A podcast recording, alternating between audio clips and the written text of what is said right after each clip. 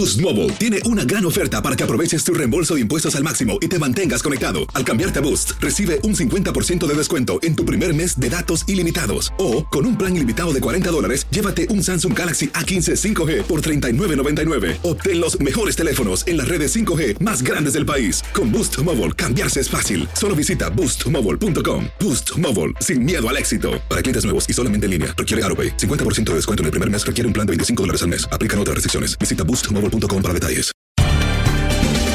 Bienvenidos al podcast de Buenos Días América, la revista radial más completa para los hispanos. Política, salud, economía, tendencia y deporte son algunos de nuestros temas. Bienvenidos.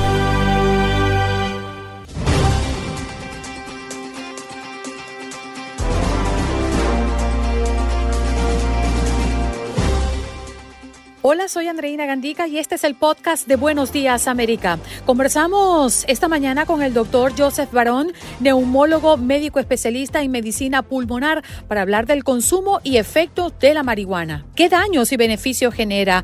¿Cuán adicta es? ¿Y cuáles son las reacciones en el cuerpo de una mujer embarazada? Además, conversamos con María Esther Méndez, psicóloga y colaboradora de Univisión Radio. ¿Es necesario el tiempo de ocio para los niños? En nuestro segmento Unidos Somos Uno, conversamos con la doctora María Elena Collazo, psicóloga clínica, miembro de EMDRIA, que es la Asociación Internacional de EMD, en una terapia de sensibilización y reprocesamiento por medio de movimientos oculares. Hoy día primordialmente trabaja con adultos. Además, Claudia Ramos, periodista de Univisión, hablándonos de la situación en la frontera desde Arizona.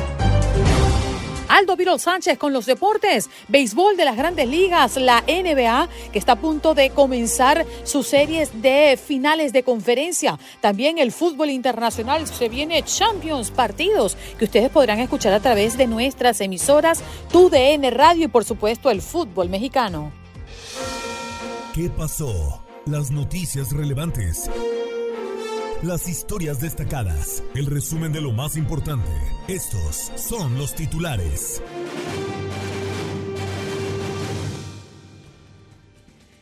La camioneta viajaba con sobrecupo. Se conocen nuevos detalles del accidente que dejó 27 muertos en Tamaulipas, México. En más información, la investigación de cuatro años contra el FBI por su manejo de los presuntos vínculos entre Trump y Rusia termina con solo críticas a la agencia. El fiscal especial John Durham, nombrado durante la administración Trump, subrayó los fallos del FBI, pero no reveló las supuestas fechorías que habría cometido la averiguación anterior. El presidente Biden discutirá el día de hoy el techo de la deuda con los líderes del Congreso en la Casa Blanca en una reunión de alto perfil con repercusión en todo el mundo a medida que comienzan a surgir los primeros esbozos de un posible acuerdo a pesar de las negociaciones extremadamente lentas. Investigan un tiroteo dentro de una vivienda en Miami. Hay reporte de tres personas heridas. El incidente ocurrió en la intersección de la calle 8 del noreste y la avenida 5, según autoridades, ocurrió la noche de lunes, cuando se recibió el reporte de este tiroteo. Juez de Florida rechaza nuevamente que indocumentados puedan ser liberados en la frontera sin cita para la corte y es que este juez, nombrado durante el gobierno de Trump, mantuvo intacta su resolución contra el de el Departamento de Seguridad Nacional y otros funcionarios federales de inmigración. El fin del título 42 no ha causado la avalancha de migrantes esperada por muchos. Eh, de acuerdo a Oscar Chacón, director de Alianza Américas, se cree que esto puede deberse a las campañas de educación que adelantaron muchas organizaciones. Habilitan gimnasios de escuelas en Nueva York para acoger a inmigrantes recién llegados. También le contamos en más noticias que, eh, bueno, la Asociación Automovilística Estadounidense prevé que durante el feriado del Memorial Day, cerca de 42 millones de personas viajarán 50 millas o más, lo que representa un 7% más de viajeros en comparación con el 2022. Y familia de Teresa Lazo urge detener al chamán que le aplicó Cambó un veneno de rana contra la depresión. Por tercera vez en su carrera, un policía de Florida atendió un parto en la vía pública. Daniel Jones, oficial del condado Hillsborough, se convirtió en el héroe de una madre hispana que entró en trabajo de parto en medio de la carretera.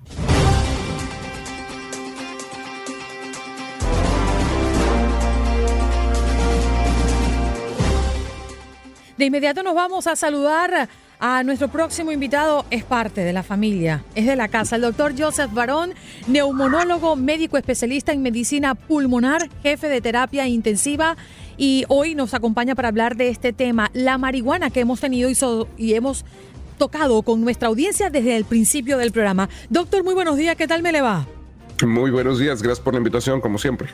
Queremos darle introducción a este tema, doctor, hablando del consumo y los efectos de la marihuana. ¿Cuáles son esos efectos al consumirla inicialmente, doctor? Mira, la marihuana te da efectos ah, de manera temprana y de manera tardía como todo en esta vida, este, las cosas que se hacen con, moderación, pues tienen efectos que quizás no te, den, te hagan daño, pero si lo usas mucho o en cantidades eh, elevadas, te vas, a, te vas a, meter problemas. Primero que nada, ¿qué es la marihuana? Yo sé que todos creemos que sabemos lo que es la, la marihuana, pero la marihuana es algo que en los Estados Unidos más del 18% de la gente usa de una manera habitual, es decir, de una manera temprana de manera temprana eh, la marihuana mucha gente la usa como un como medicina realmente, como algo que te calma, como algo que te relaja, como lo que la gente haría con el alcohol eh, al mismo tiempo. Eh, desde el punto de vista fisiológico, lo que te va a hacer va a ser que tu temperamento va a estar más tranquilo por lo general, tu ritmo cardíaco tiende a aumentar inicialmente y después se baja. Depende cómo y eh, la tomes, ya sea que la fumes o te la comas o, como sea, también va a tener una serie de, situaciones eh, fisiológicas de manera temprana. Eh, mucha gente le ayuda desde el punto de vista, por ejemplo, si tienes náuseas o cosas por el estilo, te quita las náuseas. y sabemos que desde el punto de vista médico tiene muchas propiedades, desde el punto de vista quitarte el dolor, como te digo, como ansiolítico y se usa dentro del manejo de muchos pacientes para muchísimas cosas, incluyendo, por ejemplo, eh, gente que tiene convulsiones, gente que tiene cosas así. Pero obviamente no es el 18% de la población que, tiene convulsiones y que lo está usando para eso, ¿no? Sino que lo están, usando para, quitarlo. Eh, la presión social que tienen los, los muchachos, la gente hoy por hoy en los Estados Unidos, hace que sea tan eh, utilizable. Como médico, yo sí creo que sí existe un rol o un papel para el uso de la marihuana en algunas condiciones muy específicas desde el punto de vista médico. Ahora bien, a la larga, ¿qué pasa a la larga? A la larga es donde te metes en problemas, porque la gran mayoría de gente que usa marihuana la usa por vía inhalada, es decir, la fuman. Y te pasa exactamente lo mismo que si estuvieras fumándote un cigarrillo vas a tener problemas de bronquitis crónica, vas a tener eh, tos eh, frecuente. Una cosa que ocurre mucho, en, sobre todo en gente joven, es eh, fuman, detienen la inhalación y en algunos casos puedes, se te puede reventar un pulmón. Eso se llama neumotórax y eso lo vemos de vez, en, de vez en, cuando y no es algo muy, que digamos, agradable para, para ver. Doctor, buenos días. Es decir, a largo plazo, ¿sí hay un efecto negativo o un deterioro en el cuerpo por el consumo de este, pues, de este estupefaciente? Y preguntarle también, hay quienes dicen, doctor, que pues es menos dañino eh, consumir marihuana que alcohol o que tabaco o que cualquier otra droga sintética, ¿no? Porque es un poco más natural. ¿Qué nos puede decir de eso? Mira, sabemos que, por ejemplo, desde el punto de vista cáncer, que es lo que a todo el mundo le da, da miedo, sabemos que te da menos cáncer de pulmón. Eso. El problema es que mucha gente que fuma marihuana también fuma tabacos, entonces tienes ese problema. Una cosa que sí se ha mostrado y en un eh, hay varios artículos que han mostrado que aquellos hombres que fuman marihuana tienen un aumento en la posibilidad de tener cáncer de testículo.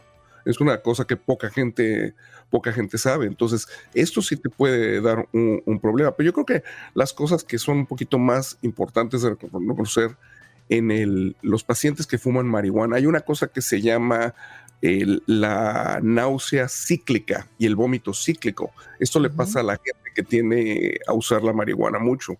Eh, si eres una mujer que está embarazada, pues puedes tener riesgo de perder al bebé. Eso es una cosa importante.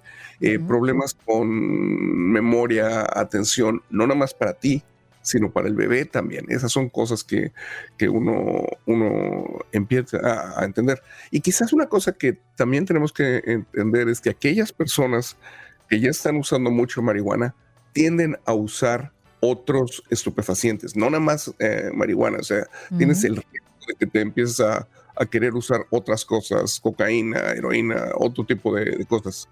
Todo depende por qué uses la marihuana. La gran mayoría de gente que usa marihuana, como te decía, lo usan como si fuera un sedante, como para relajarte. Eh, son gente que no ha sabido aprender a relajarse de otra manera y encontraron esa como una forma de, relajación. Doctor Barón, qué bueno que toca el tema de las embarazadas porque justamente en programas pasados ha venido un oyente a pedirnos que tocáramos el tema y la relación que tiene o lo perjudicial que podría ser que una mujer embarazada fumara marihuana. Y él nos hablaba de que estaba encontrando a muchas mujeres embarazadas que tenían hijos ya y para calmar su ansiedad y para poder enfrentar la crianza de sus hijos, fumaban marihuana. Me encantaría dejar este punto claro y los efectos que puede producir en una mujer esperando un niño. Mira, más que nada, no nada más a la mujer que está esperando al niño, ponte a pensar también en la mujer que ya tuvo al niño y que le está dando de comer al bebé, porque la, la marihuana pasa en la leche materna. O sea, que tú básicamente estás drogando a tu bebé de una manera u otra para aquellas que lo están dando. Pero las, las cosas que la gente tiene que entender es que sin duda alguna aquellos ah, niños que han sido eh, expuestos a marihuana van a tener, como te digo, problema con atención, con memoria, para poder resolver problemas. Y eso ya sea que estuvieron expuestos dentro del útero cuando estaba la mamá eh, embarazada o cuando les dio de comer leche la mamá o incluso que están siendo, por decirlo, fumadores de, segunda, ¿no? Cuando tú estás eh, eh, fumadores pasivos, es decir, la mamá está fumando y el bebé está junto a ellas o cosas por el estilo. Pero sí, las embarazadas pueden tener problemas con sus eh, bebés, desafortunadamente. y te digo, el problema principal es qué le va a pasar al bebé a, la larga. Así es que si tú quieres fumar cuando no estás embarazada, pues haz lo que quieras con tu, con tu cuerpo, ¿no? pero cuando ya estás embarazada, ahí sí vas a tener que pensarlo dos veces, porque cada inhalación que tú le das o cada consumo que tú estás haciendo de otra manera de la marihuana, le va a pasar al bebé. Y a la larga, tu bebé va a tener problemas por eso.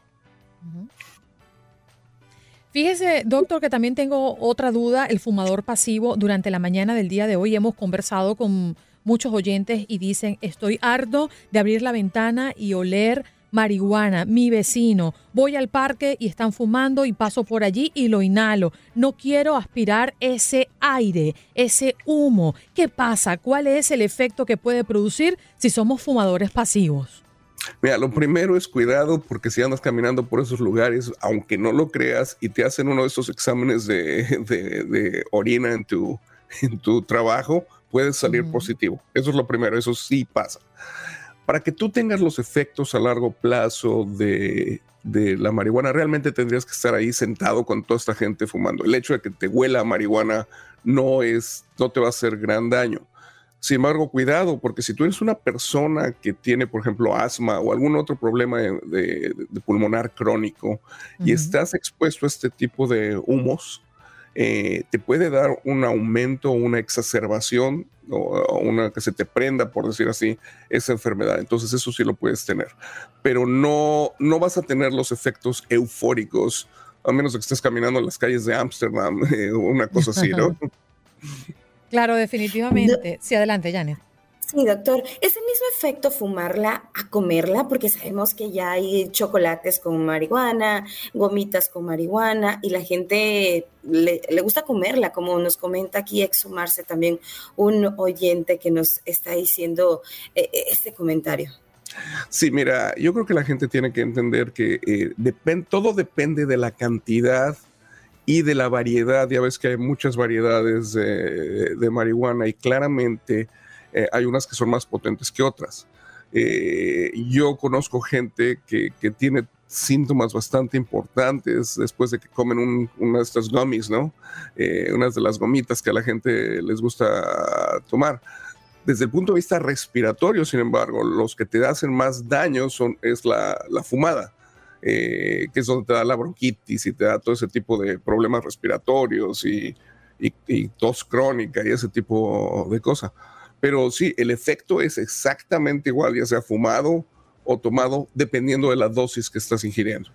Mm. Doctor, gracias por estar con nosotros esta mañana. Muy importante todos los datos que nos ha dejado porque hay mucha preocupación, sobre todo en los diferentes estados donde la marihuana recreativa sí es permitida y está ocupando lugares públicos donde la gente una parte no quiere aspirarla. Creo que hay una gran preocupación en la comunidad. Un abrazo para usted. Feliz día.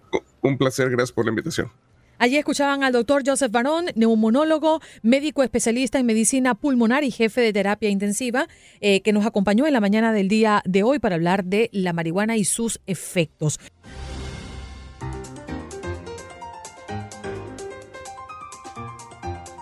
Nos vamos de inmediato con nuestra próxima invitada. Ya está lista y conectada para todos nosotros y le damos los buenos días. María Esther Méndez, psicóloga y colaboradora de Univisión Radio. ¿Cómo estás, María? Gracias por estar con nosotros esta mañana. Muy buenos días, ¿cómo estáis? Estamos muy bien, sobre todo porque te tenemos aquí para hablar de un tema que puede tornarse obvio pero hay padres que se preocupan y dicen, no, hay demasiada distracción y ocio en los dispositivos móviles. Mi hijo lo que le gusta es jugar en el teléfono o videojuegos en su consola y yo necesito mantenerlo ocupado. ¿Qué es o, qué importancia tiene el tiempo de ocio para los niños, María Esther? Mira, buenos días a todos primeramente, pero eh, el tiempo de ocio es súper importante para los niños. Y yo sé que mucha gente va a decir, pero bueno, María Esther, hay un problema a nivel sociedad que estamos teniendo, que es que eh, mantenemos a los niños súper ocupados de pequeños, ¿no? Que en el colegio, que luego tenis, que luego fútbol, que luego piano, que luego no sé qué. Entonces estos niños no se saben aburrir o sea, están en un nivel de alerta, están en un nivel de estrés toda la vida. De repente llegas a la adolescencia y ya empezamos a ser adultos, ¿no?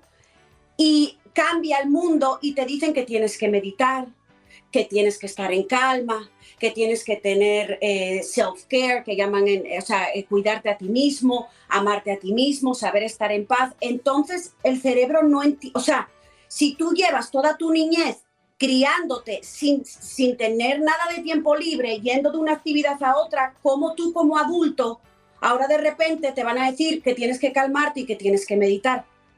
Entonces, tenemos que tener un, como un término medio, ¿no? Sí mantener a los niños ocupados, sobre todo en deportes, que es buenísimo para el cerebro, para que eh, tengan más serotonina, pero súper importante que los niños sepan estar aburridos, porque en ese aburrimiento, en ese ocio, ya de adolescentes es cuando pueden entrar, se nos pueden desviar, ¿no? Y puede ser internet, puede ser drogas, puede ser alcohol, todo lo que hay disponible desafortunadamente hoy en día eh, en el mundo, ¿no?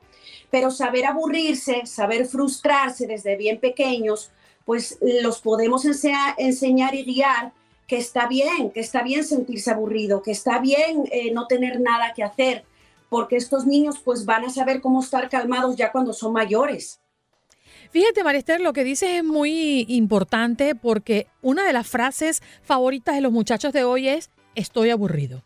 Se te paran al lado aquí y te dicen, mamá, estoy aburrido. Y tú te quedas como que, a ver, a ver, ¿qué hacemos? Y la familia y los fines de semana se han convertido en una agencia de viaje y de entretenimiento. Resulta que para todos los fines de semana tenemos que tener full actividad porque si no el niño se aburre. ¿Cómo enfrentar eso? ¿Cuál es el tiempo de ocio o de aburrimiento que debemos darles a nuestros hijos semanalmente, María Esther? Danos una pista. Mira, eh, qué buena pregunta, porque yo tengo un niño de seis y una niña de nueve y ella sobre todo se frustra, como estoy aburrida, estoy aburrida, y o sea, se pone mal. Y yo lo que hago, o sea, yo tengo un sábado, vamos a hablar un sábado, ¿ok? Desayunamos, eh, podemos ir al parque o pueden venir conmigo a comprar la comida, pero ya en la tarde yo también necesito un descanso como mamá, como ser humano. Entonces yo les digo, mira, podéis pintar, podéis ver un poco de televisión, podéis jugar afuera, que hay niños jugando afuera. Si no quieren hacer nada, porque a veces se ponen sus moños y no les, o sea, no les da la gana de hacer nada, la dejo que sienta lo que tiene que sentir. Si quiere patalear, y siempre le digo, eh, piensa bien qué estás sintiendo, dónde te qué, qué es lo que sientes. Me siento malestar, siento como, como aquí en el pecho, como malestar, y le digo, ok, no pasa nada. Pero la dejo que sienta el aburrimiento. Y lo que me doy cuenta al principio es súper duro porque es como literal lidiar con una adicción, con un adicto. Pero a medida que los dejas que se aburran y que se frustren, ellos solos se dan cuenta que no hay nada que hacer. Entonces buscan algo que hacer. Pero como que dicen, ok, mamá no me está prestando atención, o sea, no, no, no está reaccionando a mi aburrimiento y ellos ya solitos tú ves que buscan algo que hacer y luego les tenemos que dar premios. ¿Sabes qué? Te felicito porque qué bien tomaste ese aburrimiento y cómo lo supiste ver de una manera positiva. Es que me da mucha risa porque sí, uno se la pasa a los niños premiando, ¿no? Y, todo es un challenge. Y, es un challenge para ellos y es un challenge para nosotros. Porque es que la verdad es que hay que ponerse los pantalones. Ahora fíjate, ¿en qué estoy pensando? En que el tiempo de ocio o de entretenimiento o de tiempo libre para un niño de cuatro años, de cinco años, no es el mismo para un niño de 11, de 12, de 13. ¿Cuáles son los intereses de acuerdo a la edad, María Esther? Bueno, al final eh, son completamente los intereses. Por ejemplo, un niño de cuatro años va a querer que estés mucho más activo con él, no sé, eh, haciendo una actividad, jugando. También depende muchísimo de la personalidad del niño. Por ejemplo, o, de la, el lenguaje del amor, que le recomiendo, hay un libro que se llama Los, cinco los lenguajes del amor, son cinco lenguajes, y tú tienes que saber mucho cuál es el lenguaje del amor de tu niño. Por ejemplo, mi niño el varón, él es calidad de tiempo. Eh, o sea, él calidad de tiempo es como lo demuestras el amor. Ella es más de con acciones, ¿no? O, o qué le das. Ese es su lenguaje del amor. Ella en un regalo ve el amor, él no. Entonces, primero tenemos que saber un poco la personalidad de los niños, pero al final lo que yo me doy cuenta, no solo ya en la parte de psicología, sino en la parte de mamá y de ser humano, cuando yo digo, ok, les voy a dar hoy 30 minutos para ellos. O sea, me olvido del teléfono, de que si me llaman, de que si tengo que responder correos electrónicos del trabajo, 30 minutos. ¿Qué queréis hacer con mamá? 30 minutos. Él normalmente es ir a saltar al trampolín. Y yo tengo como que narrar que está luchando en el trampolín. Y ella es diferente, que vamos a hacer pulseras o que vamos a leer juntas. Hay una magia en eso, cuando les damos 30 minutos, pero así, para ellos, no sé qué pasa, que luego como que se quieren independizar de ti por unas dos horas. Trátalo, te lo juro que esto es mágico. No, a mí no me funciona, Esther, yo le doy dos horas y quiere más. Y dice, pero mamá me dices muy poco. ¿Qué años tiene? Tiene ocho años. ¿Y es un hijo único? Único. Ok, eso también tiene que ver, porque al ser hijo único tú eres el hermano, tú eres el amigo, tú eres el papá, tiene mucho que ver, yo soy hija única, entonces sé por una parte lo que estás sintiendo. Baja un poco, intenta trabajar en ti misma porque tú también te quedas sin energía, aunque sean nuestros hijos, que es lo más grande que tenemos, también nos pueden quitar energía.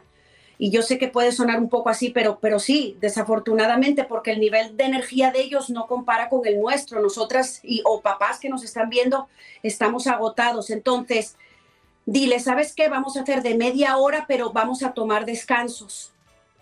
Y quizás busca tú actividades como, como su, no sé si es hijo o hija, pero varón, si es un hijo único, busca actividades que tampoco, o sea, los varones son súper activos entonces, cosas que no te cansen a ti tanto. Sí, bueno, intento, a él le gusta la magia, entonces bueno, la verdad es Ah, que bueno. mi actividad dentro de eso no es tan, no es tanta porque me quedo viendo lo que él hace, ¿no? Eh, y entonces Ajá. le pongo la carta, le quito la carta, digo que es esta, que es la otra, bueno, ah, qué perfecto. bien. Y bueno, le gusta cantar, le gusta tocar instrumentos, entonces también Oh. pues comparto con él y toco lo que puedo con él, en fin.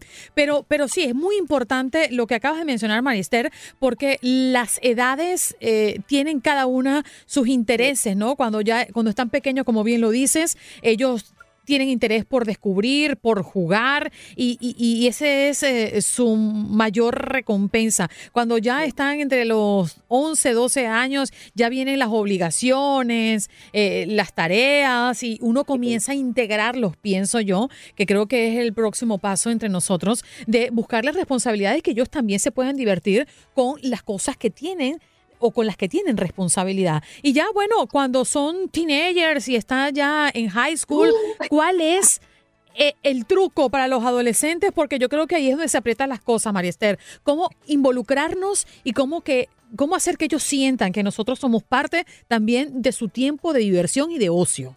Claro. Mira, yo creo que la parte de los adolescentes, eh, muchos padres buscamos esa magia y yo creo que la magia está en qué pasó los años anteriores. O sea, no podemos como padres eh, no tener una relación cercana con los niños y de repente eh, en la adolescencia eh, involucrarnos en la vida de ellos porque nos van a mandar por un tubo. O sea, es la realidad. Yo creo que nosotros como sociedad estamos, yo todavía no tengo hijos adolescentes, pero nos asusta la sociedad por los mensajes que vemos y redes sociales. Es, eh, hay cosas muy buenas y hay cosas muy malas, pero nos asustan en lo que es criar a un adolescente.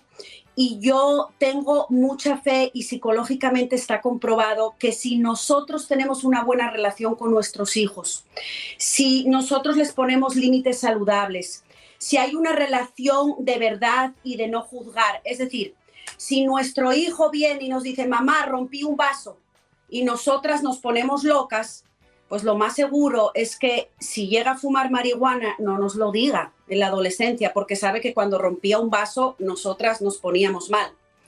Pero si por las cosas pequeñas que ellos han ido criando con nosotros ve que no reaccionamos, que solo respondemos a la vida, a intentar ayudarlos, que siempre estamos en el equipo de ellos, entonces no es siempre vamos a seguir siendo padres, pero si vamos a ser ese lugar seguro al que ellos pueden venir en un momento de crisis, en un momento de que probaron algo, porque van a estar expuestos, no importa cómo los criemos, van a estar expuestos a drogas, a gente que va a querer pasar sus límites, a gente que va a querer que hasta en, las relaciones íntimas que hagan lo que no quieren hacer.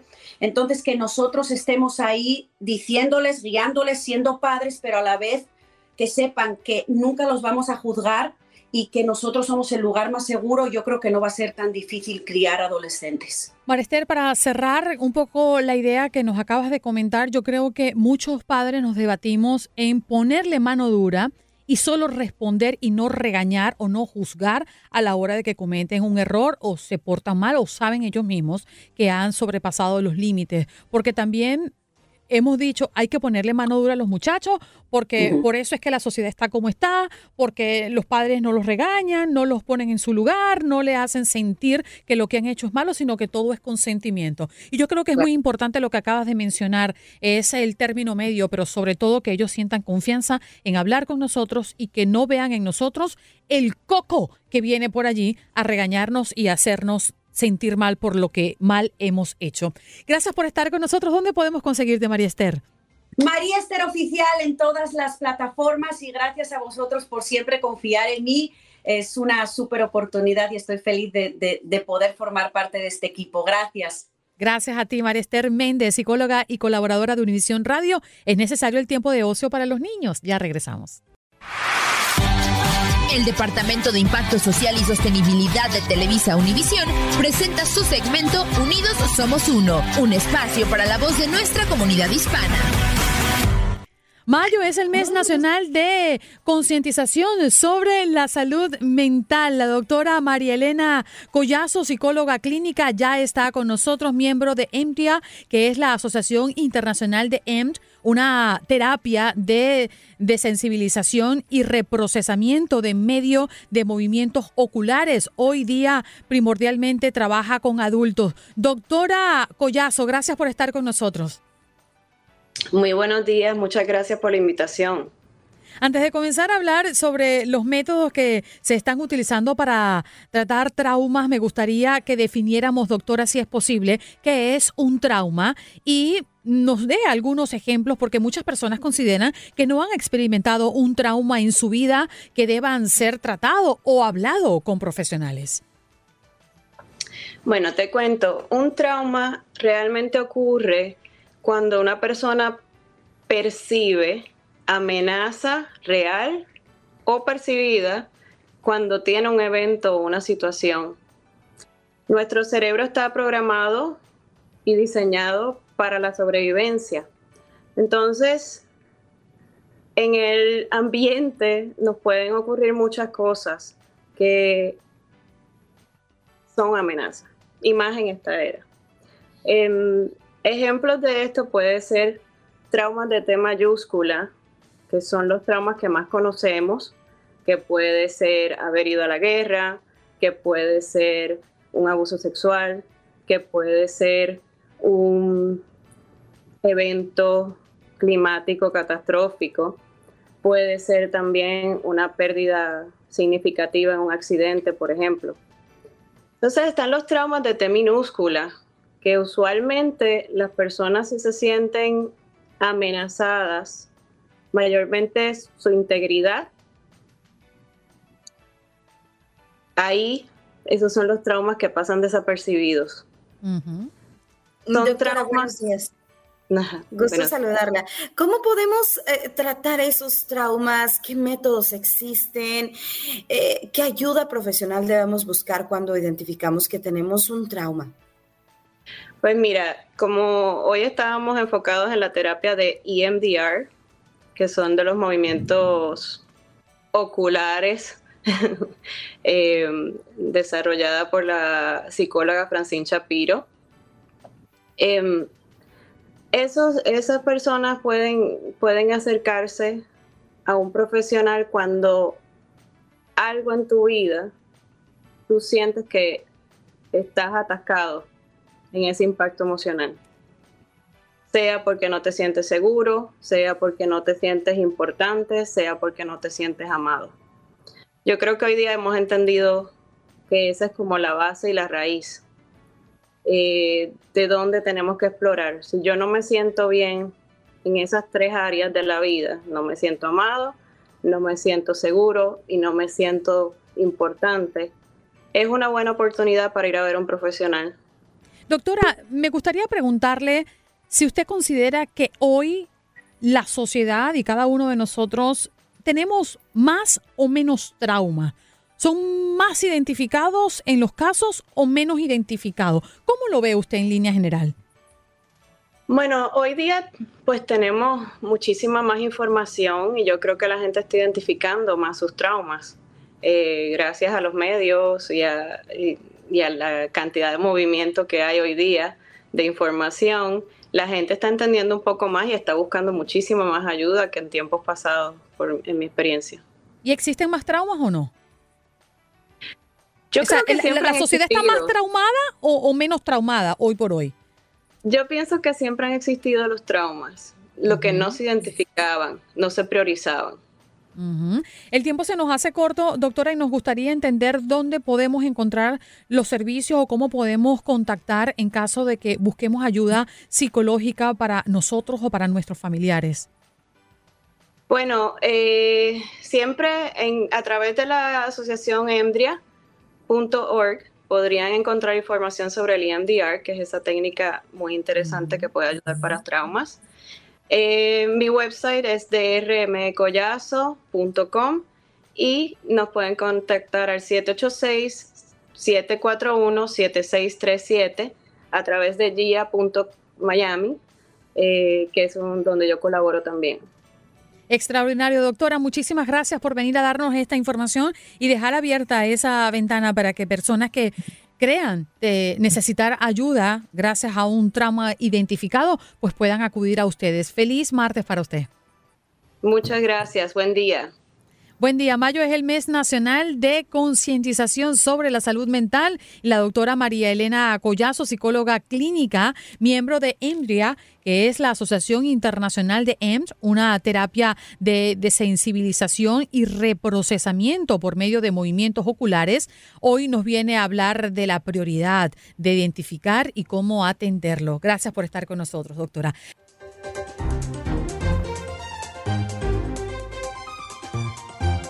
Vamos a saludar a esta hora a Claudia Ramos, periodista de Univisión. Vamos a hablar de la situación en la frontera. Claudia, muy buenos días. Gracias por conectar con nosotros. ¿Dónde exactamente te encuentras? Muy buenos días. Sí, yo actualmente estoy en Phoenix, Arizona, este, pues cerca ¿no? de Yuma y lo que es Nogales, Arizona, partes de la frontera uh, de este estado. Claudia, ¿cuál es la situación que está pasando? Porque estos días han sido muy críticos a propósito del fin del título 42. Sí, definitivamente, eh, pues como sabemos el título 42 eh, terminó el pasado 12 de mayo y justo antes de que finalizara esta política que se tomó básicamente migratoria con el fin de evitar la propagación del COVID-19, pues sí vimos actividad, digamos, eh, bastante significativa en diferentes puntos de la frontera, en Texas, aquí en Arizona, pero a medida de que esas ya fue la fecha y terminó eh, la política, pues ya la actividad ha ido disminuyendo. De hecho, este fin de semana el secretario de Seguridad Nacional mencionó que vieron una disminución del 50% en cuanto a cruces irregulares en la frontera, pero sí te podría comenzar, comentar que pues esas, esos cruces irregulares continúan pasando, em, no en la cantidad que se anticipaba tras el fin del título 42, pero sí definitivamente eh, pues la frontera se mantiene activa.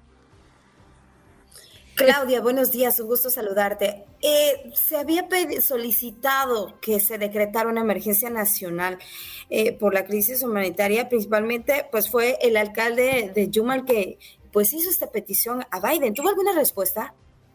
Sí, en realidad, eh, pues el gobierno federal no ha tomado ningún tipo de acción eh, respecto a esa petición que hizo el alcalde de Yuma. Sin embargo, pues como tú bien mencionabas, eh, pues han tomado diferentes medidas tal vez alrededor de diferentes estados, incluidos aquí en Arizona, eh, en cuanto a pues refuerzos en la frontera. Se habla de miembros de la Guardia Nacional que sí se utilizaron en algún punto en ciertos sectores de la frontera pero como te mencionaba, como no hubo ese flujo que se anticipaba, pues como que las cosas comenzaron a, calmarse un poco y lo que sí está sucediendo, y esto eh, lo hemos visto en estos últimos días, es la liberación de migrantes en las calles de Yuma, por ejemplo, y también en el estado de Arizona, también en el área de Nogales. Entonces, si esa situación continuara, pues definitivamente tal vez podría haber más acciones por parte de autoridades locales y estatales, pero hasta el momento por parte del gobierno federal, pues ellos en realidad ya no han hecho más respecto a todo lo que sucedió tras el fin del título 42. Y por último, Claudia, ¿cómo luce en este momento la frontera desde donde tú te encuentras? Porque hemos visto en otras localidades eh, medidas que de hecho ha alarmado y ha mm, hecho que se provoquen muchas reacciones. Por ejemplo, el alambre de púas, sobre todo aquel que intente cruzar el paso fronterizo entre México y Estados Unidos, y las fuerzas estadounidenses reforzando los límites de la localidad de El Paso, por ejemplo. Pero la realidad en el escenario donde tú te encuentras, ¿cuál es? Sí, bueno, como te comentaba, previo a que terminara el título 42, sí vimos más actividad, presencia de más elementos de seguridad, pero después de el viernes, que fue prácticamente el día principal cuando ya no existía el título 42, como que todas esas medidas se fueron disminuyendo, aún hay flujo de migrantes, pero en la cantidad de lo que estaba sucediendo en meses anteriores y entonces pues las medidas te digo se han ido reduciendo y te diría que por ahora las cosas lucen tranquilas, pero no significa que esto pueda cambiar próximamente. Claudia, agradecemos estos minutitos que nos regalas para toda la audiencia a nivel nacional en Buenos Días América. Un abrazo para ti, cuídate mucho y ojalá que esta situación cambie en pro de nuestros hermanos inmigrantes. Muchas gracias, saludos. Un abrazo. Claudia Ramos, periodista de Univisión, compartiendo con nosotros desde la frontera. Ella se encuentra en Arizona. Estás escuchando el podcast de Buenos Días América, la revista radial más completa para los hispanos. Escúchanos en las diferentes plataformas: Euforia, Spotify, TuneIn y iHeartRadio. Tu DN Radio. Vivimos tu pasión. Adrenalina, pasión y orgullo. Todo por ser campeones. En Buenos Días América. Contacto Deportivo.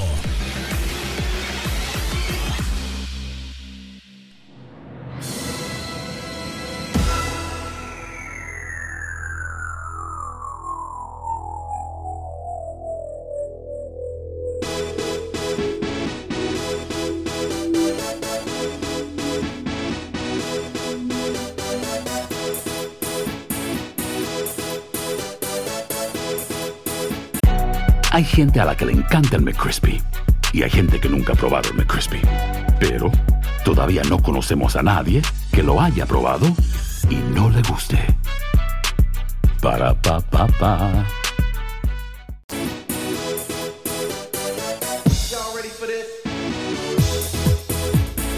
Bienvenidos, bienvenidos a este contacto deportivo para hablar lo que está pasando hoy en día en la NBA y es un muy buen día, válgame la redundancia, porque eh, hoy arrancan las finales de conferencia de la NBA, ya se lo saben, Denver Nuggets contra los LA Lakers y también del otro lado estará el conjunto de los Celtics de Boston frente al Miami Heat. Pero ¿saben qué? Nuestro compañero, nuestro máster en la NBA, Tate Gómez Luna, nos tiene toda la previa y todo lo que será esta, precisamente, primicia de las finales de conferencia. Escuchemos. Están definidas las finales de conferencia de la NBA. En el este, los Boston Celtics se medirán al Miami Heat, mientras que en el oeste, los Denver Nuggets se verán las caras con Los Ángeles Lakers en lo que será una reedición de lo que fue la burbuja de Orlando en el 2020, producto de la pandemia por COVID-19. Primero el cuadro de LeBron James y compañía darán el banderazo de salida este martes, visitando en el juego 1 a Denver que eliminaron en seis enfrentamientos a los Phoenix Suns y que llegan como favoritos por haber concluido en el primer peldaño de la conferencia con marca de 53 victorias y 29 derrotas. Los angelinos por su lado arribarán luego de dejar en el camino a los vigentes campeones Golden State Warriors y siguiendo una senda que no ha parado desde el play-in en donde fueron séptimos con 43-39 de balance. Durante la campaña regular ganaron dos de cuatro enfrentamientos, el último el 16 de diciembre del 2022 por 126-108 con 30 puntos de LeBron James. En el 2020 los de oro y púrpura dejaron en el camino a los de Colorado en cinco juegos para posteriormente ganar el título. Del otro lado en la conferencia este un sorpresivo Miami Heat que le cortó la cabeza a Milwaukee Bucks y que vendrá de eliminar a los Knicks en seis partidos, volverán a encontrarse con unos Celtics que acaban de terminar su llave con los 76ers ganando el séptimo choque por 112-88. El camino de los de Massachusetts también cuenta con la eliminación de los Atlanta Hawks en seis juegos. En la temporada regular, Miami y Boston dividieron victorias en cuatro ocasiones. El último registro entre ambos fue el pasado 24 de enero cuando los de Florida se llevaron la victoria por 98-95 con un doble doble de 30 puntos y 15 asistencias de Bama de Bayo. En 2020 Miami Heat ganó la eliminatoria en seis juegos. Cuatro equipos sobreviven y pelean por ser el mejor del este y oeste. Sin embargo, el objetivo principal es alcanzar la final de la NBA y acercarse al preciado trofeo Larry O'Brien.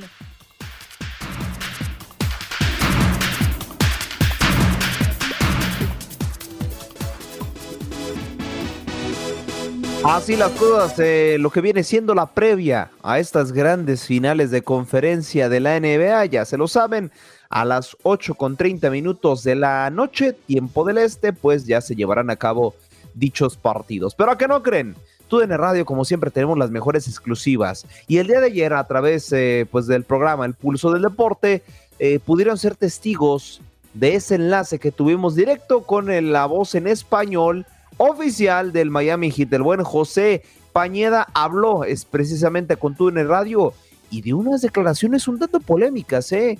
El buen José nos dijo que será una tarea fácil, perdón, que será una tarea difícil, discúlpeme, contra los Boston Celtics. Escuchemos palabras. Ah, primero que todo, eh, estoy pues uh, el Miami Heat, el equipo de Miami también, especialmente de donde vinimos. De nuevo, estuvimos el día 14 de abril a tres minutos de ser eliminados de la postemporada en el play-in, que perdíamos por tres puntos eh, con uh, tres minutos por jugar y Miami gana ese partido, le gana al equipo Milwaukee, el mejor equipo en la NBA en esta temporada en términos de récord, favorito de ser campeón, si acaso de nuevo, igual que hicieron el 21, teniendo ante Tecumpo y compañía, y que Miami le ganó al equipo de Milwaukee 4 a 1 en esa serie después de haber perdido a su tercer mejor anotador en ah, pues Tyler Hero y entonces avanzar contra Nueva York, un equipo completamente diferente de un equipo defensivo y vimos el gran juego por parte de Jalen Bronson, así que y ganarle a ese equipo en una, la serie en seis partidos, cuatro partidos a dos y estar aquí en este momento de nuevo por tercer año en las últimas cuatro temporadas en una final de Conferencia del Este, cuando estuvimos a solamente tres minutos de ser eliminados,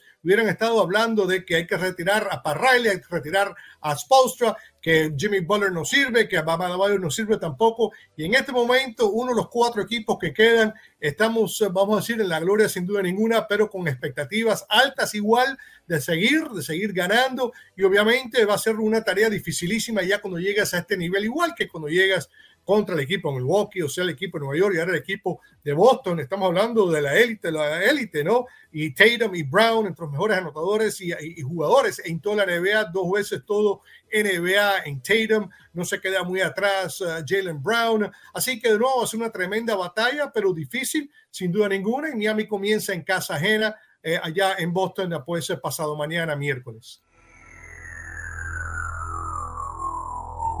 Así las cosas al momento eh, y las declaraciones del buen José Pañeda. Finalmente, recordarles que hoy arranca el, eh, perdón, hoy comienzan los eh, pickups de la NBA en lo que viene siendo su draft. ¿Qué equipos tienen más posibilidades de adquirir el número uno? Los Detroit Pistons, los San Antonio Spurs, los Houston Rockets, los Charlotte Hornets y los Portland Trail Blazers son los cinco equipos con mayor posibilidad de tener el pick número uno debido a que fueron las peores franquicias el año pasado. Ya saben que las peores franquicias eh, obtienen por lo menos mejores picks para la siguiente ronda, obviamente para reforzarse y no ser de los peores equipos la siguiente temporada.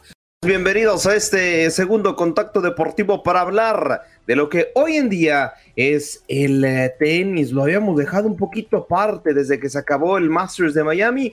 Sin embargo, obviamente está el Masters de Roma, por supuesto. Y hay muchísimas cosas de las cuales hablar. Por ejemplo, ahorita en estos momentos está jugando el buen eh, griego Stefano Tsitsipas contra Lorenzo Sonego, ganando al momento el primer set, está por iniciar el segundo. También recordar que Nova Djokovic acaba de imponerse a Cameron Norris, el eh, británico, dos sets a cero y también pues están jugando varios partidos a la misma hora. Hoy, precisamente, en un ratito más, en unos cuantos minutos, Kasper Ruud, el eh, noruego, se estará enfrentando a Laszlo Jere, el serbio. También en el individual femenino hay mucha actividad y este arranca ya en eh, siete minutos. Comienza el primer partido entre Iga Swiatek, la polaca, frente a Dona Becic, la jugadora de Croacia.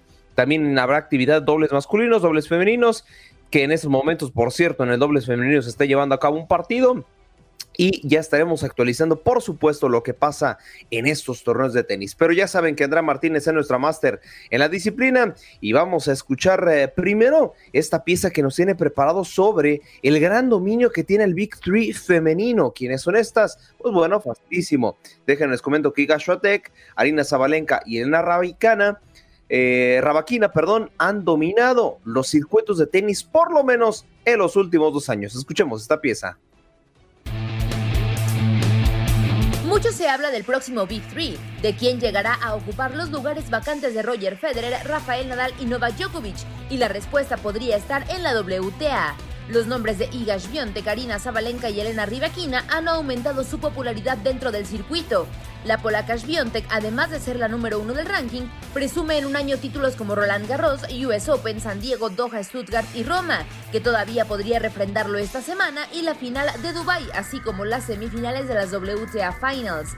Por otro lado, la número 2 de la clasificación, la bielorrusa Arina Zabalenka, ya quedó fuera del Masters 1000 de Roma. Sin embargo, desde el inicio de este año ganó Adelaida Australian Open y el Masters 1000 de Madrid. La tercera en la lista es la kazaja Elena Rybakina, quien se ha convertido en la revelación de los últimos meses, pues además de llegar a finales en Miami, Australian Open y Portoros, ganó Wimbledon e Indian Wells, situación que la hizo subir hasta el séptimo puesto del ranking, pese a que el Grand Slam londinense no repartió puntos, pues de haberlo hecho sería tercera. Para tu DN Radio, Andrea Martínez.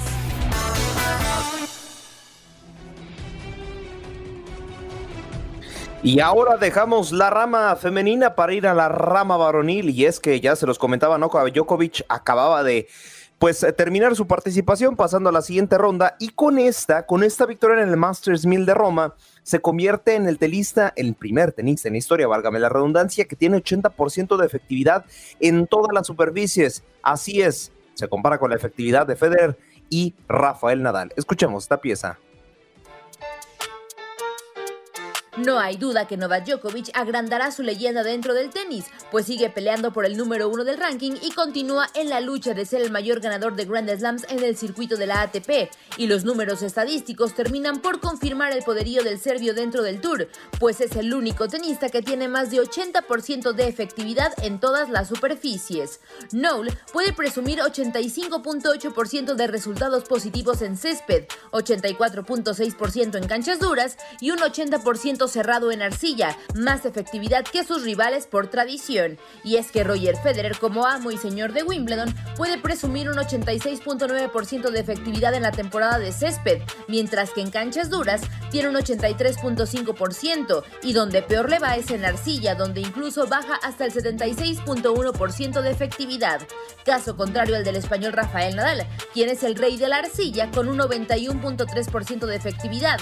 Caso contrario del césped y las canchas duras, donde baja hasta el 79.2 y 77.6% respectivamente.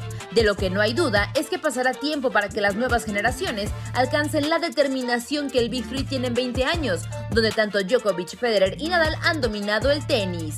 Para tu DN Radio, Andrea Martínez.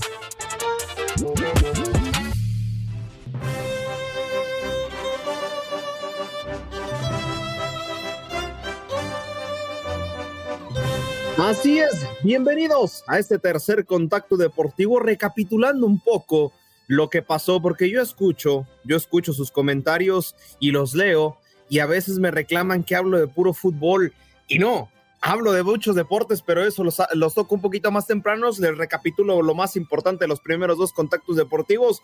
Uno es que hoy arrancan los playoffs de la NBA en cuestión de finales de conferencia, Denver Nuggets contra Lakers y también el conjunto de los eh, Celtics de Boston contra el Miami Heat, ambos a las 8.30 de la noche, tiempo del este, además también de que se está jugando el Master de Mil de Roma, en donde Nova Djokovic ya avanzó y bueno, ya sabemos que el Big Three femenino sigue en competencias. Ahora sí aterricemos en lo que vamos a tocar en estos momentos porque ayer finalizó, finalizó completamente la Liga Rosa, la Liga MX eh, femenil, en donde ya tenemos liguilla, lo comentaba en los titulares. Para mí, sorpresa que el conjunto de la Chola se clasifique a la siguiente ronda. Buen desempeño, por fin un equipo de grupo caliente logra eh, pasar a la siguiente ronda y ganando de las Chivas precisamente allá en la frontera. ¿Cómo quedaron los duelos eh, de la liguilla? Pues bueno, el número uno, Rayadas frente a las Cholas de Tijuana. Una contra octavo se jugará, falta confirmar, todo parece indicar que los duelos de ida serán el día jueves y la vuelta los días domingos y lunes. Segundo contra séptimo, las Tigresas estarán enfrentando a las rojinegras del Atlas.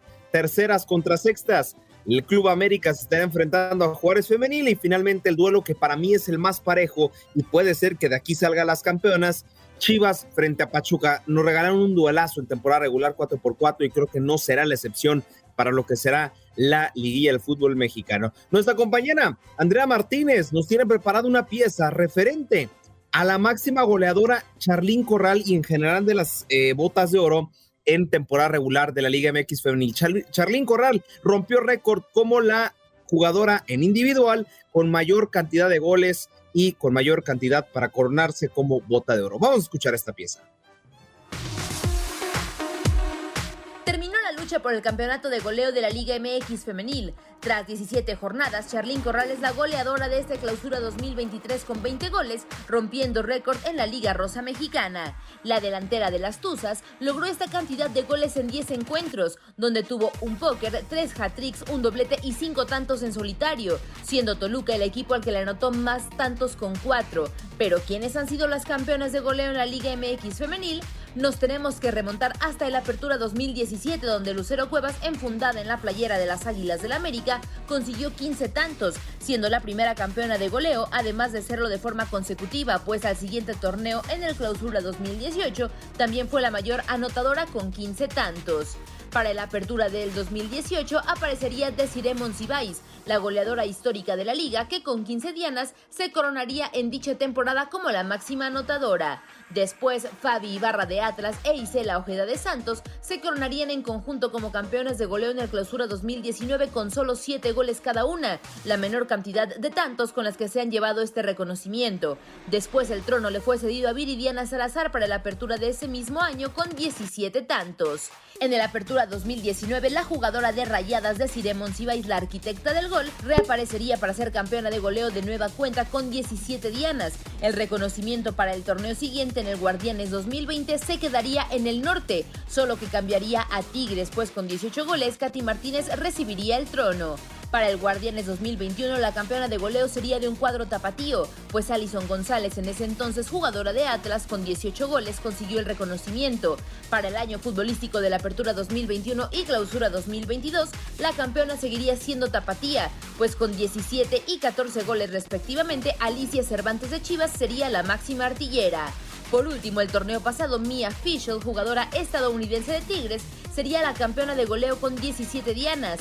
Ahora la delantera felina le cedió el cetro a Charlín Corral, que se corona con 20 dianas y que le regresa a las Tuzas el reconocimiento después de cinco torneos. Para tu DN Radio, Andrea Martínez.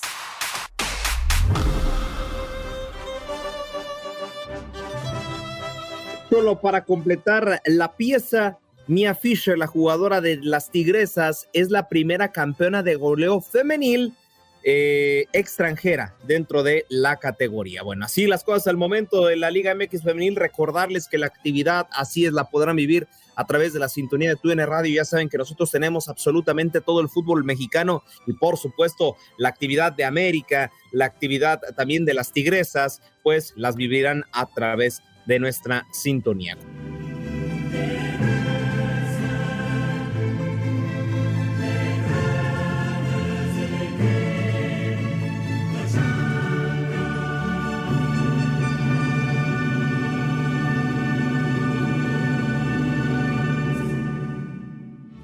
Ay, pero qué bonita es la UEFA Champions League y tú la vives a través de la sintonía de tu DN Radio. Hoy, hoy tenemos un eh, finalista a las 3 de la tarde, tiempo del este, a través de nuestra network. Podrás vivir este gran duelo. Hoy será o Inter o será el Milán, porque el clásico de la Madonina tendrá al primer finalista de la UEFA Champions League. Dejen aquí en sus comentarios para ustedes quiénes serán los invitados a la siguiente fase. Un duelo donde prácticamente define los primeros 11 minutos en el partido de ida en San Siro. El conjunto del Inter aprovecha el mal momento del conjunto rozzonero y le mete dos goles que pueden ser fulminantes para lo que viene siendo las últimas eliminatorias. Ahí les van las estadísticas en los últimos 16 encuentros. 10 victorias para el Inter, tres empates y tres victorias para, perdón, a la Asociación de Calcio Milán. La última vez que le gana al Inter fue un 3 por 2 el 3 eh, de septiembre del 2022. Y la última vez que el Milan le ganó precisamente en el Giuseppe Meazza, que viene siendo el mismo estadio con diferente nombre respectivo a sus em, clubes, le ganó 2 por 1 el 5 de febrero del 2022. Ya tiene un año que no gana de calidad de visitante el conjunto del Milan frente al Inter. Las bajas para este partido, pues creo que le va a pesar más al conjunto rozzonero. ¿eh? Solamente por parte del Inter de Milán está Mil Skirner, quien estará, este defensa, quien estará lesionado por parte de los eh, azul y negro. Y para los rotzoneros estará Ismael eh, Benaker.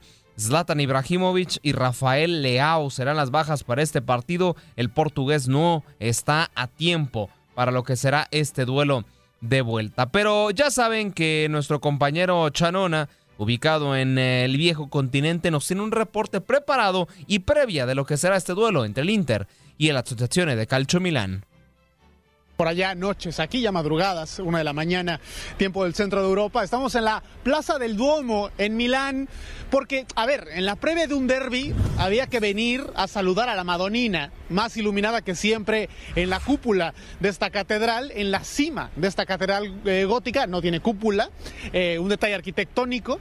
En fin, hoy eh, no se ha hecho otra cosa en los medios locales que enfatizar el derby de retorno, el partido de vuelta del derby italiano, del derby milanés. Eh, las sensaciones son muy malas para el Milan. Ya escuchábamos el resumen como les fue este fin de semana, pero también lo son porque son menos Milan sin eh, Benacer que tendrá que ser intervenido quirúrgicamente de la rodilla derecha y causará baja de entre 3 y 4 meses, y con Rafa Leao entre algodones. Es verdad que hoy es la gran novedad porque entrenó al parejo del grupo, al menos durante los 15 minutos en los que la prensa tuvo acceso. Eso sí, luego trascendió que terminó la práctica, aunque todo indica que podría jugar mañana, no está confirmado que vaya a ser titular. No obstante, lo cuidaron muchísimo la semana anterior para llegar de la mejor forma posible a este momento. Y no es que estuviera mal la semana pasada, sino que no querían apresurar la evolución de su recuperación. Por otro lado, el Inter, dicen todos que es el partido más importante de los últimos años en su historia. Así también lo expresó su entrenador Simón Inzaghi en rueda de prensa. Vamos a escuchar a los dos eh, que tienen ahora mismo eh, la obligación de dar el siguiente paso, porque para el Milan estar aquí es trascendente. Otra cosa es que pueda conseguir esa remontada, esa remontada de, de 0-2, ese resultado que le escaló muy, muy la semana pasada por las formas. Muy pronto, hay que recordar, iban perdiendo apenas a los 11 minutos, ya ganaba el Inter 2 a 0. Ahí está el reporte por parte de nuestro compañero de TUDN, corresponsal en Europa, el buen Chanona, dándonos la actualidad de lo que será y la previa entre el conjunto del Inter de Milán y el Asociación de Calcio Milán, el clásico de la Madonina, ahora jugándose en el Giuseppe Meazza, no en San Siro, que viene siendo prácticamente el mismo estadio, pero diferente nombre para cada club. Con esta información estamos cerrando nuestro cuarto y último contacto deportivo. Conectamos con nuestra base en Houston. ¿Algún problema, mi querido César Procel, por allá? ¿Cómo me le va? Muy bien, ¿qué tal? Muy buenos días. Bueno, pues yo no tengo problemas, pero al parecer mucha gente en Houston sí. Eh, para ser exactos, buenos días, Andreina. Para ser exactos, 3.184 adultos en Houston tienen problemas. ¿Cómo de qué, más o menos? ¿Qué le preocupa? resulta que la Universidad de Rice hizo una, una encuesta para ver cómo se sentían los houstonianos, ¿no? Entonces entrevistaron a 3.184 adultos en el condado de Harris a principios del año y hubo una respuesta de más o menos 61% de estos eh, encuestados eh, una de las preguntas es eh, cuáles eran sus preocupaciones en cuestiones eh, de, la economía. Dijeron que 20% más del año pasado reportaron que el costo de vivienda, el costo de la renta, el costo de los mortgage era, era una, el costo, y más bien la inestabilidad económica era un problema y una preocupación para ellos, tres veces más que los que encuestaron el año pasado. Después 43% dijeron que en una situación de emergencia, no podrían, eh, no tienen de dónde obtener 400 dólares en caso de una emergencia. 67% de ellos son de raza negra, 53% son hispanos y dijeron, indicaron que no podrían sacar 400 dólares en un momento de urgencia y lo comparas con 23% de los anglosajones y 19% de los asiáticos, claro que la minoría de los hispanos eh, y de la gente de raza negra es mucho más alta. Entonces, eh, sí te deja pensando, ¿no? A ver, realmente hay mucha gente todavía en Estados Unidos que a estas alturas le costaría trabajo una emergencia de 400 dólares. Eh, sí es un poquito... es muy preocupante, César, pero además los especialistas en finanzas dicen que nosotros debemos crear un colchón, un, fondo para al menos estar seis meses sin trabajo, que es un promedio para poder encontrar un trabajo que, bueno, que sea un trabajo realmente que amerite. Unos un profesional, ¿no? Como si yo el día de mañana ya no estoy aquí, yo debería tener al menos seis meses de cobertura para todos mis gastos. Yo te mantengo, vaya, chiquita, yo te saco de trabajar, no te preocupes. Ah, hay que, hay que preguntarse cuántos de nosotros tenemos ese colchoncito. Yo no lo tengo, yo no puedo dejar de trabajar seis meses. Mira, yo trabajo nada más por gusto, honestamente. Yo, o sea, esto es, esto es más que nada un hobby. De hecho, ni me pagan a mí. Pero, pero no, eh, siendo, siendo honestos, y, y esto siempre lo han dicho los expertos, ¿no? Eh, cada, que, cada que recibes tu, tu cheque, tu quincena, tu salario, eh, recomiendan guardar un 10% eh, de lo que te pagan. O sea, antes de pagarle a todos los demás, antes de pagarle a- a las tarjetas de crédito, a los gastos, todo eso, págate a ti mismo un 10% de tu cheque. ¿Por qué? Porque si en algún momento, a fin de cuentas somos números en cualquier empresa, ¿no? Si en algún momento la empresa decide, sabes que tú ya no trabajas más aquí, por lo menos tienes ese colchoncito ahorrado y no te quedaste sin trabajo y sin dinero. O sea, y tú lo haces, César. Tú, tú guardas ese paga lo demás. 10%. ¿Mande? Tú guardas ese 10%. Pues trato, o sea, sí, o sea, trato, como te digo, págate a ti primero, ya después le pagas a los demás. Porque no el día que te corran, No, yo no puedo. Yo tengo que pagar mis deudas antes de mm, comer en mi casa. O sea, primero aquí se paga todas las deudas y después ver. se come. la- las prioridades son comida, casa y, este, y utilidades, ¿no? Este. O sea, la luz y el gas. Ya después de ahí, si no alcanza para más, que se esperen. O sea, las o sea, que se esperen. Comida, casa y utilidades, sí. Porque si no tienes esas, esas cuatro cosas, ¿qué- ¿cómo vas a ir a trabajar? ¿Cómo vas a poder seguir proveyendo? Así que no. Eh, creo que esas son las prioridades, pero te digo, si puedes, págate tú primero y después le pagas a los demás. Yo siempre le pido a Diosito que siempre me dé trabajo para trabajar. Simplemente usted me ponga que yo lo hago. César Procel, no nos enganchamos ponme donde hay, ¿no? Exacto, no me dé, ponme donde hay. ¿Cómo te escuchamos y nos enganchamos contigo, César? Prendan eh, su aplicación de Euforia a las 10 de la mañana hora del centro y busquen TUDN 93.3 FM y ahí podrán escucharnos a partir de las 10. Él es César Procel desde Houston. Gracias, compañero. Cuídense. Gracias por acompañarnos en nuestro podcast. Buenos días América. Y recuerda que también puedes seguirnos en nuestras redes sociales. Buenos días AM en Facebook y en Instagram. Arroba Buenos días América. AM. Nos escuchamos en la próxima. This is the story of the one. As a maintenance engineer, he hears things differently. To the untrained ear, everything on his shop floor might sound fine, but he can hear gears grinding or a belt slipping. So he steps in to fix the problem at hand before it gets out of hand. And he knows Granger's got the right product he needs to get the job done, which is music to his ears. Call, click Granger.com, or just stop by. Granger, for the ones who get it done.